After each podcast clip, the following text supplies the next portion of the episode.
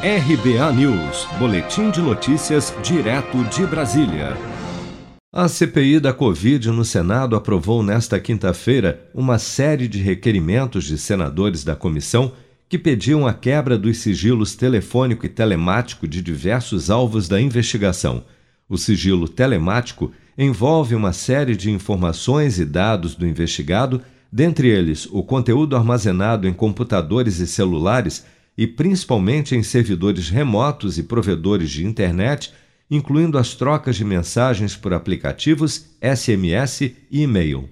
Entre as 19 pessoas que tiveram o sigilo quebrado nesta quinta-feira estão o ex-ministro da Saúde Eduardo Pazuello, o ex-ministro das Relações Exteriores Ernesto Araújo, a secretária de Gestão do Trabalho e da Educação do Ministério da Saúde, Mayra Pinheiro, o secretário nacional de Vigilância em Saúde, Arnaldo Medeiros, o ex-secretário executivo do Ministério da Saúde, Elcio Franco, a coordenadora do Programa Nacional de Imunização, Franciele Fantinato, e o auditor do Tribunal de Contas da União, Alexandre Figueiredo Marques, apontado como autor de um relatório sobre uma suposta supernotificação de óbitos por Covid-19 pelas secretarias estaduais de saúde. Durante a votação dos requerimentos, o senador Marcos Rogério, do Democratas de Rondônia, que é membro titular da CPI, afirmou que não é contra a quebra de sigilos, mas criticou a medida para pessoas que sequer foram ouvidas ou são investigadas pela comissão.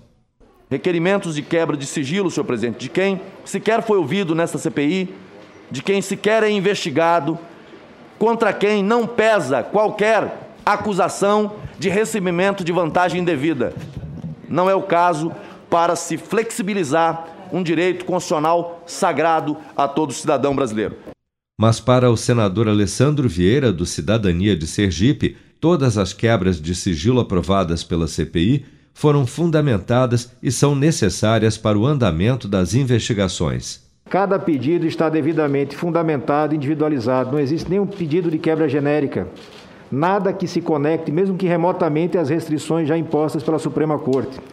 E é preciso também, senhor presidente, quem tem uma compreensão e o povo nos acompanha, todos nós aqui temos capacidade para isso. Ou vamos usar as ferramentas para investigação para todos, ou vamos ficar aqui fazendo discurso com voz impostada. Acho que não vale a pena.